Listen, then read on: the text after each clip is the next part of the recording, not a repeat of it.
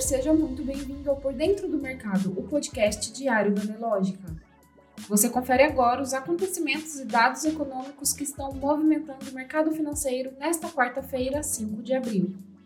Na sessão de hoje, o Ibovespa, principal índice da Bolsa Brasileira, opera em queda de 0,78%. Às 15 horas e 45 minutos, atuava no patamar dos 101.078 pontos. No cenário externo, os principais índices de Wall Street também operam em queda, com exceção do índice Dow Jones, que sobe 0,23%. O S&P 500 cai 0,38% e Nasdaq registra baixa de 1,25%. No mesmo horário, o dólar futuro operava em queda de 0,34% aos R$ 5,07. O Bitcoin também registra queda de 0,48% aos 28.026 dólares. O destaque de hoje veio mais cedo da divulgação dos dados do PMI Composto do Brasil, o índice dos gerentes de compras composto do Brasil, que agrega as atividades da indústria e serviços, subiu de 49,7 em fevereiro para 50,7 em março, informou nesta quarta-feira a S&P Global, o PMI específico de serviços subiu de 49,8 em fevereiro para 51,8 em março, a taxa de expansão mais forte desde outubro de 2022. Destaque também para a balança comercial dos Estados Unidos, que exibiu déficit comercial de 70,5 bilhões de dólares em fevereiro, maior que o déficit de 68,7 bilhões de dólares de janeiro, segundo dados do Departamento do Comércio Analistas previam um déficit menor. No mercado internacional, mais cedo tivemos dados do ADP, que informa a criação de emprego do setor privado dos Estados Unidos. Os dados mostraram a criação de 145 mil empregos em março, abaixo do esperado. PMI composto dos Estados Unidos avança a 52,3 em março.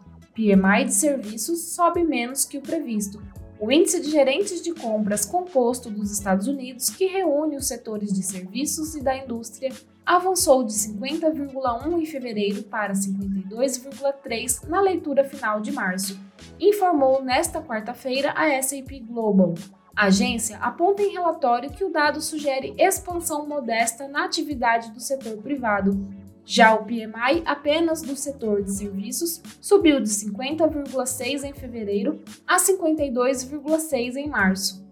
Os estoques de petróleo nos Estados Unidos caíram 3,739 milhões de barris a 469,952 milhões de barris na semana encerrada em 31 de março, informou nesta quarta-feira o Departamento de Energia do país. Nos destaques corporativos, Enalta registra queda de 12,5% na produção do primeiro trimestre de 2023. A Enalta informou que no primeiro trimestre de 2023 a produção média diária foi de 15,4 mil barris de óleo equivalente, o que representa uma redução de 12,5% em relação ao primeiro trimestre de 2022. O ministro de Minas e Energia, Alexandre Silveira, confirmou que a Petrobras deverá alterar a sua política de preços, deixando a atual paridade de importação para adotar uma fórmula que leve em consideração os custos nacionais de produção de derivados. As ações chegaram a cair mais de 2% na manhã de hoje e se recuperam no período da tarde. Às 15 horas e 35 minutos, as ações de Petrobras registravam alta de 0,66% negociadas a R$ 24,43. No mercado financeiro, o Ibovespa opera em queda de 0,78% aos 101.078 pontos.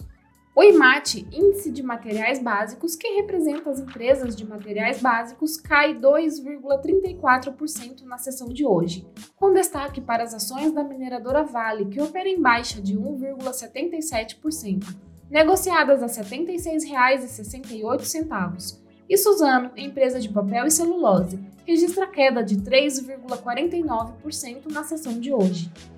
Destaque positivo para as ações da varejista Via, que opera em alta de 5,78%. seguida de Eco Rodovias, com alta de 5,51%. Já na ponta negativa, as ações de Natura lideram as baixas, com queda de 8,47%, seguida de Alpargatas, que cai 5,18% na sessão de hoje. Você pode conferir essas e muitas outras notícias na sua plataforma Profit Pro. Se você ainda não é assinante, faça hoje mesmo o seu teste grátis. O link está aqui na descrição. Uma ótima tarde e até amanhã.